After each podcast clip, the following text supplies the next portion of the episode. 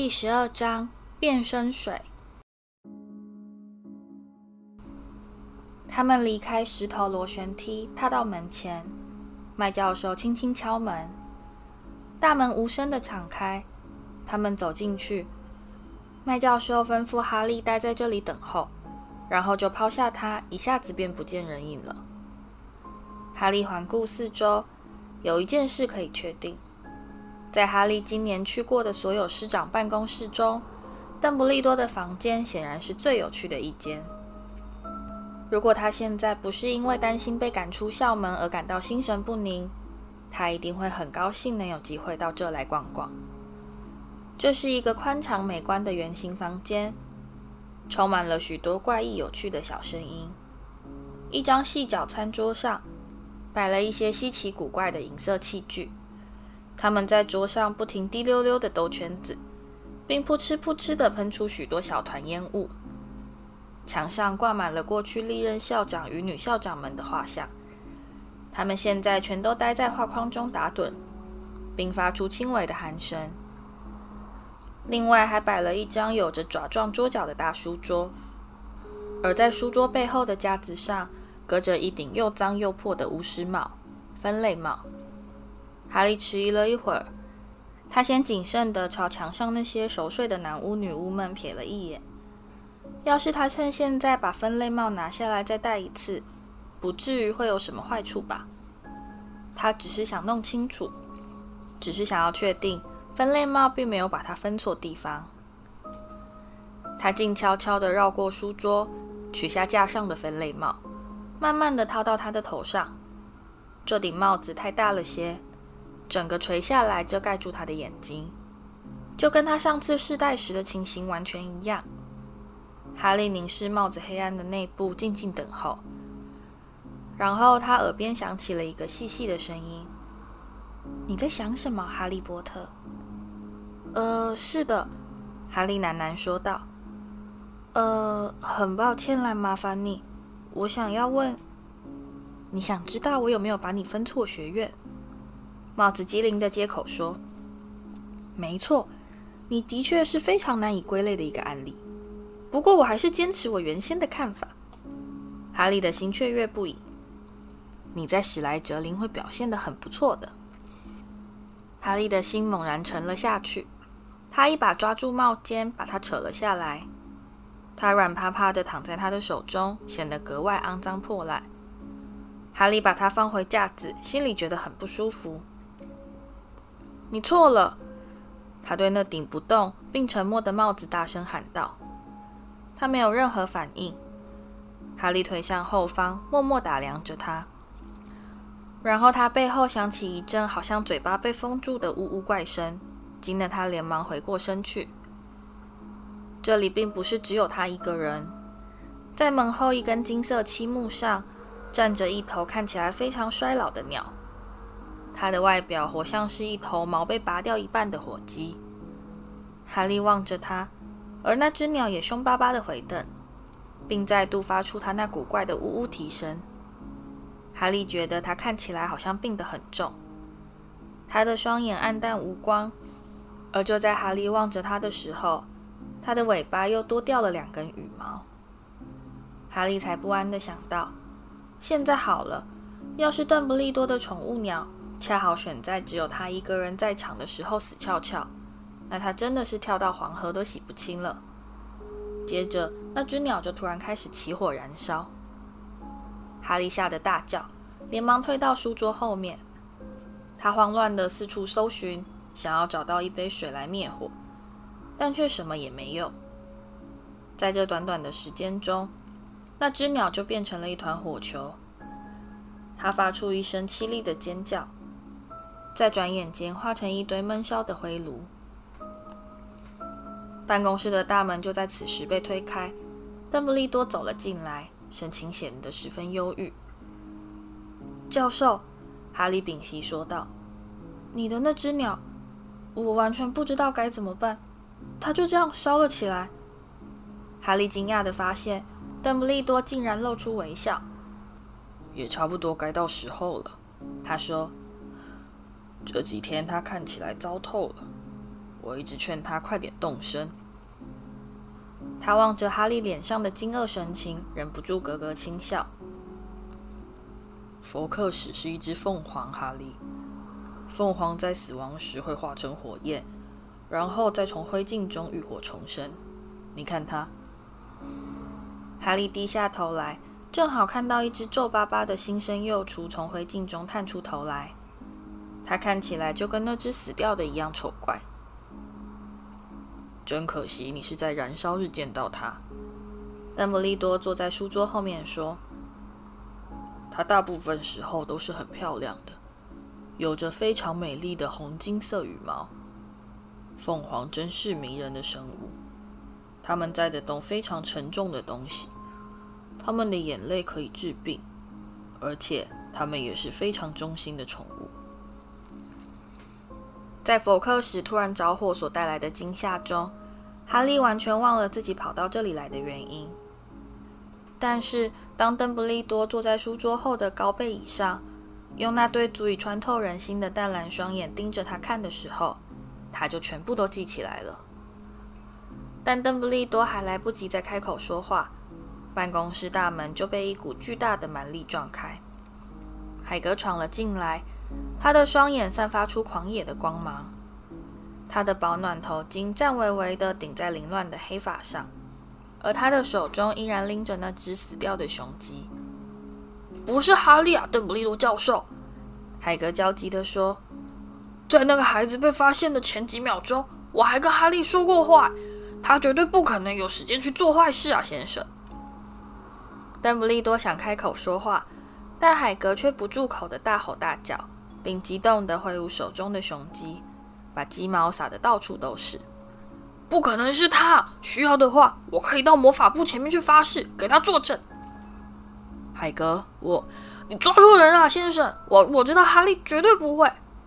海格，邓布利多大声说：“我并不认为哈利是攻击他们的凶手。”哦，海格说，雄鸡软绵绵的垂下来，贴在他的腿边。好吧，那我这就到外面去等校长。然后他就很不好意思的走了出去。你认为不是我，教授？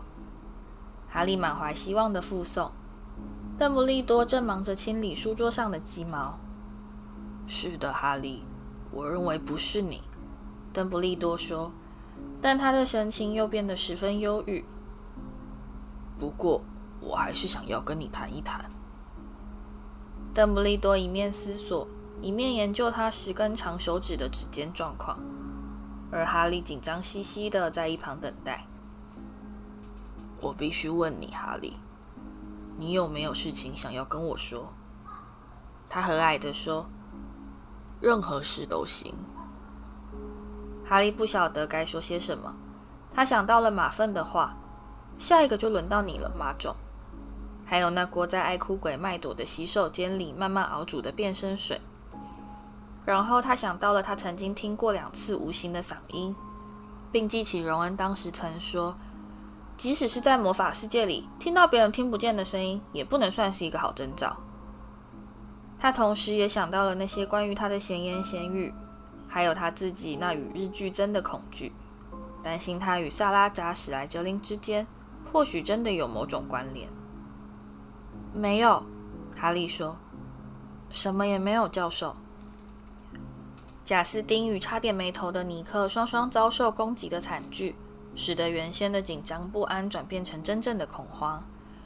奇怪的是，差点没头的尼克的命运似乎最能引起大家的关切与忧虑。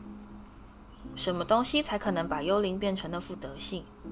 大家不解地互相询问：是什么样的恐怖力量才有办法去伤害一个已经死掉的人？另外，校园中也刮起一阵抢着预定霍格华兹特快车车位的热潮。大家都希望能回去过个平安的圣诞假期。照这个速度看来，最后大概只有我们会留下来过节。荣恩对哈利及妙丽说：“我们、马粪还有克拉汉高尔，这可真是个愉快的假期啊！”不管马粪做什么，全都有样学样的。克拉汉高尔同样也登记要留下来过节。但哈利很高兴，大部分的人都会离开学校。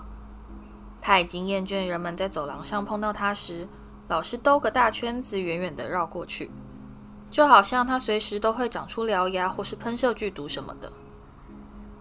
他也厌倦了在他经过时，人们的嗡嗡耳语、指指点点，以及恐惧的嘘声。不过，弗雷和乔治倒是觉得这整件事非常好玩。他们老是一溜烟地跑过来，在哈利面前踏着军步替他开路，嘴里还大声嚷着：“快让位给史莱哲林的传人啊！超级邪恶的巫师就要在此通过啦！”派西对他们这种行径非常的不以为然。这可不是一件可以拿来开玩笑的事，他冷冷地说。“哦，不要挡路，派西。”弗雷说。哈利现在有急事要办。没错，他得赶去密室，和他那长着獠牙的仆人喝下午茶呢。乔治说完就放声大笑。金妮也觉得这一点也不有趣。哦，不要！他哭喊道。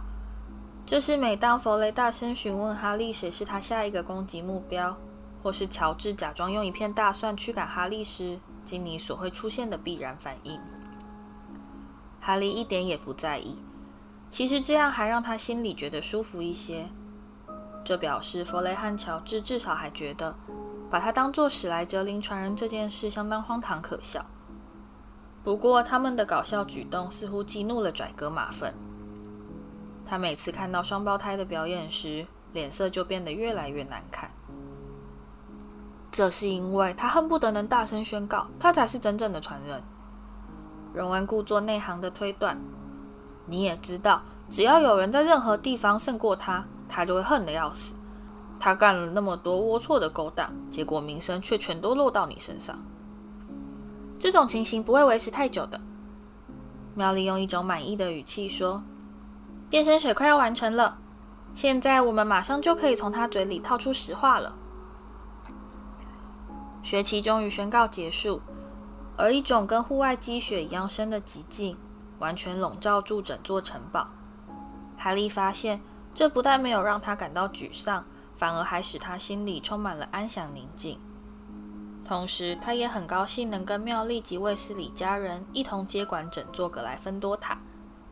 这表示他们玩爆炸牌时不会再引起别人的抗议，而且还可以私下练习决斗招数。弗雷、乔治和金妮不想跟卫斯理夫妇到埃及去看比尔。因此，也决定留在学校过节。派西很看不惯他们这些他所谓的孩子气举动，所以他待在格莱芬多教育厅里的时间并不多。他曾经傲慢地对他们表示，他之所以选择在学校过圣诞节，只是因为身为级长的他在学校有难的时候，有责任留下来替师长们分忧。圣诞节早晨来临时，户外是一片白茫茫的冰雪世界。独自占据整间寝室的荣恩和哈利，在一大早就被妙丽给吵醒。他闯进他们寝室时，早已穿戴整齐，手上抱着要送给他们两人的圣诞礼物。起床！他大声说，顺手把窗帘拉开。妙丽，你不能进到这里来啊！荣恩说，伸手挡住炫目的光线。祝你圣诞快乐！妙丽说。扔给他一份礼物。我在一个钟头前就起床，跑去在药水里多加了一些草精灵。药水已经完成了。哈利坐起来，立刻变得非常清醒。你确定？非常确定。妙丽说。她把灰鼠斑斑推到一旁，挪出空位，坐到哈利的四柱大床边。我们如果要采取行动的话，我认为今晚会是最恰当的时机。就在此时。黑美从窗口飞了进来，她的嘴里叼着一个非常小的包裹。“Hello！”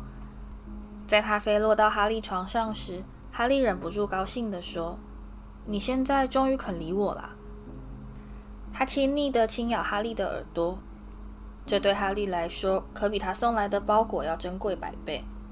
那是德思礼家寄来的，他们送给哈利一根牙签，另外还附上一张纸条。要他问问老师，看他暑假是不是也可以留在霍格华兹，不要回去。哈利其他的圣诞礼物就令人满意多了。海格送他一大罐糖蜜，哈利决定先把它搁在炉火边，等它融化变软了再吃。荣恩送给他一本叫做《与炮弹队一同飞翔》的书，内容是关于荣恩最喜欢的一支魁地奇球队的趣事。而妙丽替他买了一支用老鹰羽毛做的高级羽毛笔。哈利拆开最后一个礼物，看到里面有一件卫斯理太太送的簇新手织套头毛衣和一个大李子蛋糕。他拿起他寄来的卡片。想到卫斯理先生那辆在撞上魂拼柳之后就不知去向的汽车，以及他和荣恩正在计划进行下一步犯规行动，心里忍不住又涌出一股罪恶感。所有的人，甚至连那些担心稍后得灌下变身水的人，全都会暂且抛开一切，尽情享受霍格华兹的圣诞晚宴。餐厅看起来华丽而壮观。除了十二株覆盖着白霜的圣诞树和天花板上那些纵横交错、用冬青与榭寄生编成的漂亮饰带之外，还有无数自天花板缓缓飘落、用魔法变换出的温暖干燥雪花。邓布利多带领大家唱了几首他最钟爱的颂歌。海格每灌下一大杯淡酒，就会变得比先前更加聒噪吵闹。派西梅发现弗雷偷偷在他的机长徽章上动了手脚，把“机长”两个字变成蠢货，还一头雾水地追问大家为什么要笑个不停。拽哥马份坐在大老远的史莱哲林餐桌，大声挖苦哈利的新套头毛衣，但哈利却一点也不生气。如果事情顺利的话，马粪再过几个钟头就会受到惩罚了。哈利和荣恩还没吃完他们的第三盘圣诞布丁，就被妙丽推着离开餐厅，去为他们今晚的计划做沙盘推演。我们还缺一些你们要变成的人身上的东西。妙丽用一种实事求是的口吻说：“好像这只不过是叫他们到超级市场去买包洗衣粉。而且事情很明显，你们最好是能拿到克拉和高尔身上的东西，他们是马芬的死党。”他绝对不会对他们隐瞒任何事情，而且我们还得花点心思，在我们质问马芬的时候，不要让真的克拉和高尔闯进来。这些我全都想好了。他无视于哈利和荣恩吓呆的脸孔，若无其事地继续说下去，并举起两个李子巧克力蛋糕。我会在这两个蛋糕里面加上一些最普通的安眠药水。你们两个只要确定让克拉和高尔发现蛋糕就行了。你们也晓得他们有多贪吃，他们一定会把蛋糕吞进去的。他们一睡着，你们就拔几根他们的头发，然后把他们藏到飞天扫帚柜里去。哈利和荣恩面面相觑，两人都流露出怀疑的神情。妙丽，我不认为这可能会出现非常严重的差错啊。但妙丽眼中闪出一种坚决冷峻的光芒。看起来跟麦教授几乎一模一样。少了克拉和高尔的头发，药水等于是半点用也没有。他神色俱厉地说：“你们到底想不想去盘问马粪？”“哦，好吧，好吧。”哈利说。“那你呢？你要去拔谁的头发？”“我早就准备好了。”妙丽愉快地说，从口袋里掏出一个小瓶子，让他们看装在里面的一小根毛发。你们记得我上次在决斗社跟米利森布洛德打了一架吗？他在想要掐死我的时候，不小心掉了一根头发在我的长袍上，而且他已经回家去过圣诞节了，所以我只要跟史莱哲林的人说，我突然改变主意回到学校就行了。当妙丽匆匆赶去爱哭鬼麦朵洗手间再次检查药水时，荣恩带着一脸被判死刑的表情望着哈利：“你听过比这更容易出差错的计划吗？”但哈利和荣恩却惊讶万分地发现，这个计划的第一阶段竟然就跟妙丽说的一样顺利。他们在圣诞节茶会后就埋伏在空荡荡的入口大厅等待克拉和高尔。这两个贪吃鬼现在还在餐厅里大吃大嚼，急着把第四盘乳脂松糕全都塞进肚子里去。哈利已经把巧克力蛋糕搁到了楼梯扶手上。在瞥见克拉和高尔快要从餐厅出来时，哈利和荣恩就赶紧躲到大门边的盔甲后面藏好。你们怎么会这么笨啊？荣恩狂喜的低语，望着克拉眉开眼笑的对高尔指指蛋糕，然后一把抓起。他们两人咧嘴露出愚昧的笑容，把蛋糕整个塞进他们的大嘴。在接下来的一段时间中，他们两人只是贪心的专心咀嚼，脸上还挂着一副得意洋洋的胜利表情。但没过多久，他们的表情虽然完全没变。但却突然双腿一软，往后栽倒在地。但要把他们拖过大厅，再藏到扫帚橱里面，就没有这么容易了。等到终于把他们拖到水桶和拖把间塞好后，哈利就在高尔的额头上用力扯下一根粗硬短毛，而荣恩也拔了几根克拉的头发。他们另外还偷了两双鞋子，因为他们自己的鞋子对高尔和克拉的脚来说太小了，根本就不可能塞得进去。接着，他们就全速奔向爱哭鬼麦朵的洗手间，心里还在为刚才的举动感到惊魂未定。妙丽搅拌大釜的厕所冒出一阵阵漆黑的浓烟，让他们几乎什么都看不见。哈利和荣恩撩起长袍捂住鼻子，轻轻敲响厕所的门。妙丽，他们听到门锁的摩擦声，而妙丽探出头来，她满脸发光。神情显得急躁不安。他们听到她身后那股如糖蜜般浓稠的药水正发出咕嘟咕嘟的冒泡声。马桶圈上已经摆好三个大玻璃杯。你们拿到了吗？妙丽屏息问道。哈利把高尔的头发递给他看。很好，我刚刚溜到洗衣房偷了这几件备用长袍。妙丽抓着一个小袋子说：“你们在变成克拉和高尔以后。”就得换穿大尺寸的长袍了。他们三人低头望着大斧，靠近些看。这锅药水就像是一大滩微微冒泡的浓稠黑泥。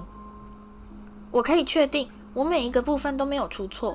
妙丽说，紧张兮兮地重新翻阅超强魔药无极斑斑的书页。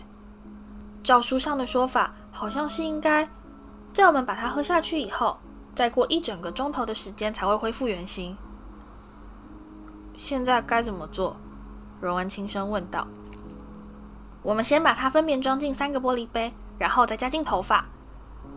妙丽用勺子把大团大团的魔药舀进每一个玻璃杯，然后她用颤抖的手摇动瓶子，把米莉森·布洛德的头发倒进第一个玻璃杯。魔药发出像水壶烧开似的响亮嘶声，并疯狂的连连冒泡。在转眼间，它就变成了一种恶心的黄色。呃，米利森·布洛德精油。荣恩满脸嫌恶地盯着那杯魔药。我敢说，这味道一定很恶心。把你们的也加进去吧，妙丽说。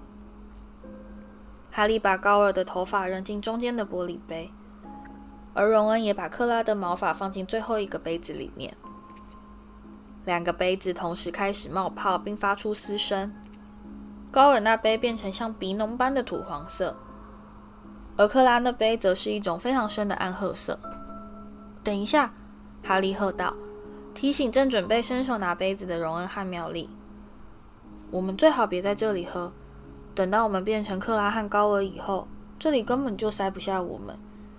况且米利森·布洛德也不是什么苗条的绿仙。”说的有理，荣恩说，并把门打开。我们一人一间好了。哈利小心翼翼地端着他的变身水，生怕泼出了一小滴，慢慢移进中间的厕所。准备好了吗？他喊道。准备好了。荣恩和妙丽的声音答道。一、二、三。哈利捏住鼻子，狂吞了两大口，把魔药全都灌进肚子里去。它的味道有点像是煮了太久的包心菜。他的肚子立刻感到一阵剧痛，就好像他刚吞下的是一堆活蛇。他弯腰抱住肚子，心里想着不知道待会儿会不会想吐。然后一股烧灼感自他的胃部迅速蔓延至他的手指与脚趾间。接下来，当他趴在地上喘气的时候，体内突然出现一种恐怖的融化感，他全身的皮肤都像热蜡似的波波冒泡。而他的手掌就这样活生生的在他眼前开始膨胀，手指变粗，指甲拓宽，指关节像螺栓似的高高凸起。他的肩膀痛苦地往两边拉扯延伸，而额前的刺痛告诉他，那里有粗硬的短发垂下来搭在他的眉毛上。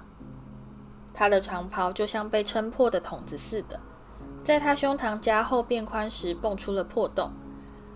脚上那双至少小了四个尺寸的鞋让他痛得死去活来。一切忽然在瞬间结束，就像开始时一般突然。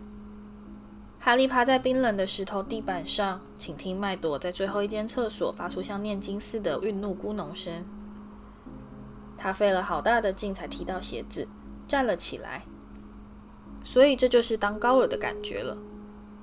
他用颤抖的大手脱掉现在只及脚踝的旧长袍，换上妙丽偷来的衣服，再穿上高尔像船一样的大鞋。他伸手想要拨开没钱的乱发，但却只摸到额上一片铁丝般的粗硬短毛。然后他才发现，他的眼睛让他视线变得模糊。高尔显然并没有近视。他取下眼镜，扬声喊道：“你们两个好了吗？”他的嘴里发出高而暗哑的嗓音：“好了。”他听到右手边传来克拉低沉的咕噜声。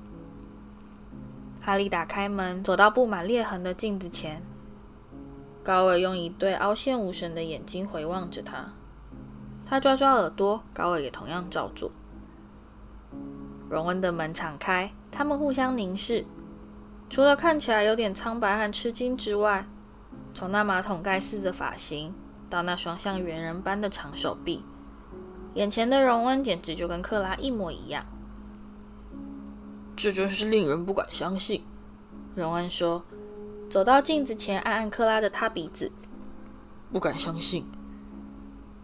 我们该走了，哈利说，松开紧箍住高尔肥厚手腕的表带。我们还得先找到史莱哲林的交易厅。我只希望我们可以找到人跟。荣恩一直在目不转睛地望着哈利，而他忍不住开口说。你不晓得看到高尔在思考那种感觉有多诡异。他用力捶妙丽的门。快点，我们得走了。一个又高又尖的嗓音答道：“我，我想我还是别去好了。你们走吧，不要管我。”妙丽，我们知道米利森布洛德长得很丑，可是不会有人晓得那是你了。不，我是说真的。我想我还是别去的好。你们两个快走吧，不要再浪费时间了。哈利满脸困惑的望着荣恩，这样就比较像高尔了。荣恩说：“每次老师把他叫起来问问题时，他就是这种表情。”妙丽，你没事吧？哈利扬声问道。“没事，我没事，快走吧。”那我们等会儿再回来找你好吗？他说。哈利和荣恩小心翼翼地打开洗手间大门，先确定附近并没有人在，才悄悄溜出门外，出发上路。你的手不要这样晃个不停，哈利低声叮嘱荣恩。好，克拉的手都是紧贴身体，看起来有些僵硬。像这样吗？没错，好多了。他们走下大理石阶梯。他们现在最需要的就是找到一个史莱哲林学生，好跟着他一起走到史莱哲林的交易厅，但却偏偏一个人也看不到。现在该怎么办？哈利轻声询问。我记得史莱哲林学生都是从那里走上来吃早餐。荣恩指着通往地窖的入口说。他话才刚说完，一个长卷发女孩就从地窖入口走了出来。对不起。荣恩快步赶到他面前，说：“我们忘了该怎么走到我们的交易厅。”你说什么？女孩板着脸答道：“我们的交谊厅？我是雷文克劳的学生。”他往前走去，途中还疑心的回过头来望着他们。哈利和荣恩赶紧沿着石梯走向黑暗的地窖。克拉和高尔的大脚重重撞击地面，使得他们的脚步声显得格外响亮。而他们不禁开始感到，事情并没有他们想象中的那么容易。迷宫般的迂回通道中完全看不到一个人影。他们不断向前走去，逐渐深入学校的地底世界。每隔几分钟就低头看看表，检查他们究竟还剩下多少时间。在足足前进了一刻钟，而他们两人都开始感到绝望时，他们终于听到前方出现了一阵骚动。吼，荣恩兴奋地说：“现在总算碰到一个史莱哲林学生了。”一个人影从旁边的房间走了出来，但是在他们匆匆迎上前去时，他们心却立刻沉了下来。那并不是史莱哲林的学生，那是派西。你跑到这来做什么？荣恩惊讶地问道。派西露出受到冒犯的神情。这。他板着脸说：“不关你的事。你叫克拉，对吧？”“谁？”“哦，没错。”荣恩说。“好了，回你们寝室去吧。”派西严厉地说。“在这段时间里，独自在黑漆漆的走廊上四处乱晃是很不安全的。”“你自己还不是？”荣恩提醒他。“我？”派西突然挺起胸膛说：“可是一位级长啊，没有任何东西会攻击我的。”哈利和荣恩背后突然响起一个回音袅袅的嗓音，拽哥马芬懒洋洋的朝他们晃过来，而这是哈利这辈子第一次觉得很高兴能看到马芬。原来你们在这啊！他望着他们，用他慢吞吞的语气说：“你们两个刚才是不是一直都待在餐厅里面大吃大喝？我到处找你们，我这有个非常有趣的东西要拿给你们看。”马芬用令人不快的目光盯了派西一眼。“你又跑到这来做什么，卫斯理？”他不屑地说。派西显然受到了侮辱。“你必须对学校的级长表现出起码的敬意。”他说。“我不喜欢你的态度。”马芬冷笑一声，示意哈利和荣恩跟着他走开。哈利差点开口向派西道歉，但幸好及时打住。他和荣恩紧紧跟在马粪后面。等到他们三人转进下一条通道之后，马粪开口说：“那个彼得·卫斯理是派西。”荣恩不假思索地更正：“不管他叫什么。”马粪说：“我注意到他最近老是鬼鬼祟祟地在这附近乱晃。我想我知道他有什么目的。他以为他可以靠他自己一个人的力量。”来到史莱哲林的传人，他发出一声不屑的讥笑。哈利和荣恩兴奋地互使眼色。马芬在一面光秃秃的潮湿石墙前停下脚步。新的通关密语是什么？呃，哈利说。哦，对了，纯种。马芬没等哈利回答就喊道，而一面隐匿在墙中的石门立刻静静滑开。马芬大步踏进去，哈利和荣恩紧跟在他的身后。史莱哲林交易厅是一个狭长低矮的地下房间，墙壁与天花板都是用粗石凿成，并用铁链悬挂着许多盏惨绿色的圆形灯。在他们前方那座雕工华丽的壁炉架上，有着一盆噼啪作响的温暖炉火。几名史莱哲林学生如剪影般地围坐在炉火边的雕刻椅中。在这等一下，马芬对哈利和荣恩说，示意他们坐到远离炉火的两张空椅上。我上去把它拿下来，那是我父亲刚寄给我的。哈利和荣恩心里暗暗猜测马芬究竟要拿什么东西给他们看，表面上却乖乖坐下来，尽力摆出一副回到家似的自在神情。马芬在一分钟之后就回到交易厅。手里握着一个看起来像是简报的东西，他把它递到荣恩面前。这可以让你痛快地大笑一场，他说。哈利看到荣恩震惊地瞪大眼睛，他飞快读完简报，拼命挤出一声干笑，再把它递给哈利。这是一篇从《预言家日报》剪下来的新闻报道，上面写着：“魔法部案情。”魔法部麻瓜人工制品滥用局的主管亚瑟·卫斯理，在今日因用魔法改造一辆麻瓜汽车而误触法网，被判缴纳五十加里昂的罚金。鲁修斯·马芬先生，乃该魔法车于今年初坠毁处霍格华兹魔法与巫术学院的理事之一。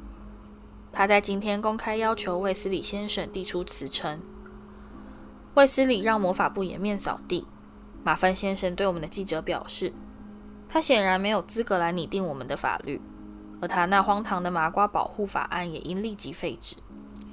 卫斯理先生并未对此发表任何评论，但他的妻子却出面叫记者滚开，否则他就要放出他家的恶鬼来对付记者。怎样？马芬在哈利把简报还给他时，性急地追问：“你难道不觉得好笑吗？”呵呵，哈利干笑了两声。亚瑟·卫斯理爱麻瓜爱得要命，他根本就应该把他的魔杖折成两半，跑去当麻瓜算了。马份轻蔑地说：“光看卫斯理家人的举动，你绝对想不到他们竟然会是纯种。”荣恩的脸，或者应该是说克拉的脸，愤怒地扭曲。“你是怎么了，克拉？”马芬厉声问道。“肚子痛。”荣恩咕哝一声。“好吧。”那你就到医院厢房去，替我狠狠踢那些马种一人一脚。马份痴痴窃笑。你知道，我实在觉得很奇怪，《预言家日报》为什么直到现在还没报道任何校园攻击事件的消息？他若有所思地继续下去。我猜，大概是邓布利多用关系把消息给压了下来。要是事情还不赶快停止的话，他八成就要被解雇了。我父亲总是说，邓布利多是这地方有史以来最大的祸害。他爱那些麻瓜后代啊！一个适任的校长是绝对不会让科林·克利维那类的智障入学的。马芬举起手来，假装拿着一架隐形照相机拍个不停，并开始残忍但却精准地模仿出科林的模样。哈利，我可以替你拍张照吗？我可以请你签名吗？我可以舔你的鞋跟吗，哈利？他垂下手来，盯着哈利和荣恩：“你们两个是怎么了？”虽然时间迟了些，哈利和荣恩还是设法硬挤出一阵干笑，但这样马份似乎就满意了。大概克拉和高尔平常就很迟钝，反应本来就会慢半拍。圣人哈利，马种的朋友，马份缓缓说道：“他也是另一个缺乏正当巫师意识的人。”要不然他就不会成天跟那些自以为了不起的马种妙丽·格兰杰混在一起，而大家还以为他就是史莱哲林的传人类。哈利和荣恩屏息等待，马芬接下来就要告诉他们，他自己才是真正的传人了。但是，我真希望我能知道那究竟是谁。马芬暴躁地说：“我可以助他们一臂之力啊！”荣恩的嘴巴大大张开。使得克拉的脸看起来甚至比平常更加愚昧。幸运的是，马芬并未注意到他的异样，而心思敏捷的哈利连忙接口说：“你一定晓得幕后的主谋是谁？你知道我不晓得高二，我到底得告诉你多少次你才记得住？”马芬吼道。而且上次密室被打开时的情形，我父亲连半点都不肯跟我说。当然啦。那是五十年前的事，那时候他们还没进学校。不过他全都知道得一清二楚，而且他告诉我，他最好是什么都不说，因为我要是知道太多的话，就会引起别人的怀疑。不过我倒是晓得一件事：上次密室被打开的时候，有一个麻种死掉了，所以我敢说，这次迟早会有人被杀死。我希望最好是那个妙丽。他嘴角泛起一丝恶意的微笑。荣恩握紧克拉的大拳头。哈利知道，荣恩要是忍不住揍了马粪的话，他们就会前功尽弃，露出马脚。因此，他连忙用警告的目光瞪了荣恩一眼，并开口说：“那你知不知道，上次那个打开密室的人被抓到了没有？”“哦，知道啊，那家伙被开除了。”马粪说。现在大概还被关在阿兹卡班。阿兹卡班，哈利困惑地说：“阿兹卡班，巫师的监狱啊，高尔。”马粪说，不敢相信地盯着哈利。说真的，你要是再这样继续迟钝下去的话，你会越来越退化的。他烦躁不安地挪动身躯，换了个姿势说：“我父亲叫我什么都别管，让史莱哲林的传人放手去执行计划。他说这个学校需要好好整顿一下，除掉所有的肮脏马种，但千万不能让自己牵扯进去，这是当然的。他现在已经有太多事情要烦心了。你们知道魔法部上个礼拜突然跑到我家庄园来突袭检查吗？”哈利努力在高尔努顿的面孔上挤出一个关心的表情。就是这样，马粪说。幸运的是，他们没找到多少东西。我父亲有一些非常珍贵的黑魔法收藏品，幸好我们家客厅地板下也藏了一个自己的密室。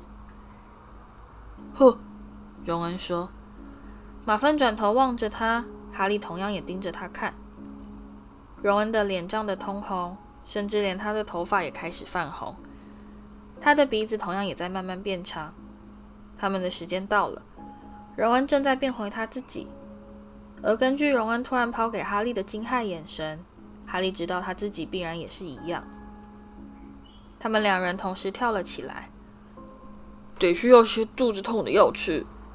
荣恩咕哝一声，未再多做解释，就快步冲过史莱哲林的交谊厅，扑向石墙出口。沿着通道向前狂奔，他们心里存着万一的希望，暗暗祈祷马粪不要发现事情不太对劲。哈利可以感觉到他的双脚在高尔的大鞋中滑来滑去，而在身材缩回原状之后，他得提起长袍才不至于被绊倒。他们乒乒乓乓地跑上楼，踏进漆黑的入口大厅，听到他们关克拉和高尔的扫帚处里传出闷闷的撞击声。他们把两双大鞋留在扫帚橱门口，就穿着袜子全速冲上大理石阶梯，奔向爱哭鬼麦朵的洗手间。好吧，其实这也不能算是完全浪费时间。荣恩喘着气说，顺手带上洗手间的大门。我知道我们还是没有找到凶手，不过我明天就要写信给我爸，叫他去检查一下马份家客厅的地板。哈利走到布满裂痕的镜子前，检查自己的面孔。他已经完全恢复正常了。他戴上眼镜，而荣恩用力捶着妙丽藏身的厕所大门。“妙丽，出来吧，我们有好多事要跟你说。”“走开！”妙丽尖叫。哈利和荣恩面面相觑。“怎么啦？”荣恩说。“你现在一定已经恢复原形了嘛？我们都……”但爱哭鬼麦朵冷不防地从厕所门上冒了出来。哈利从来没看到他这么高兴过。哇！你们等着看吧，他说，实在是太恐怖了。他们听到门锁弹开的声音，而妙丽用长袍罩住头，哭着走了出来。这是干什么？荣恩狐疑地说：“莫非你脸上还留着米莉森的鼻子？”妙丽放下长袍。而荣恩惊得往后栽进了水槽里，他的脸上覆盖着一层黑色的毛皮，他的眼睛变成了黄色，发从中冒出两只又长又尖的耳朵。那是一个猫猫毛，他哭喊道：“米米莉森一定有养猫，而且这种魔魔药是不能拿来做动物变身用的。”哦哦，荣恩说。大家一定会用很难听的话来嘲笑你哦，麦朵快乐地说。没事的，妙丽，哈利连忙说。我们现在就带你去医院厢房，唐瑞夫人向来都不会问太多问题。他们花了很长的一段时间，又劝又哄，才好不容易让妙丽离开洗手间。爱哭鬼麦朵用一阵发自内心的哄笑声催促着他们赶快上路。快让大家瞧瞧，你长出了一条尾巴！